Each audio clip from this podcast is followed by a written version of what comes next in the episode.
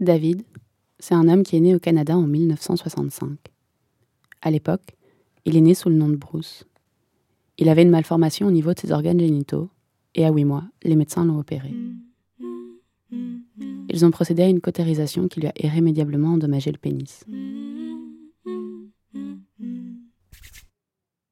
Du coup, il y a John Monet, un psychologue et sexologue renommé à l'époque, qui travaillait sur la question du genre, et sur le fait que c'est acquis, et pas inné, et que donc, ton identité de genre, c'était un construit. Donc Monet a dit aux parents de Bruce C'est pas grave, on va faire de votre enfant une fille.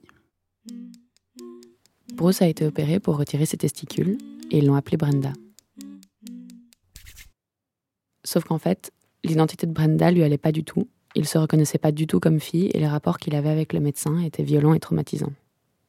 Ça a finalement poussé les parents de Brenda à couper tout contact avec le médecin.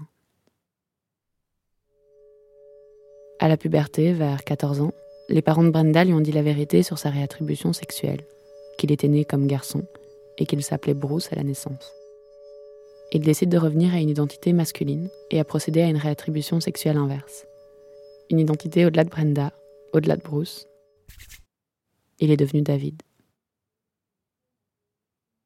Finalement, en 2004, notamment à cause des séquelles psychologiques liées à toute cette histoire, mais aussi à cause d'autres événements traumatisants dans sa vie, David s'est suicidé.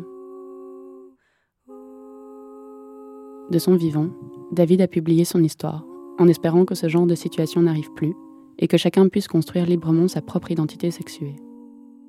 L'histoire de David, c'est une voix, parmi beaucoup d'autres qui naviguent dans une norme binaire qui ne leur correspond pas forcément, qui leur est imposée. David brûle, ça va au-delà de la brûlure qui lui a causé sa réattribution. Ça exprime le besoin de raconter son histoire, l'histoire d'un homme qui ne pouvait plus entièrement être homme parce que ce qui faisait de lui un mal aux yeux de la société n'était plus fonctionnel.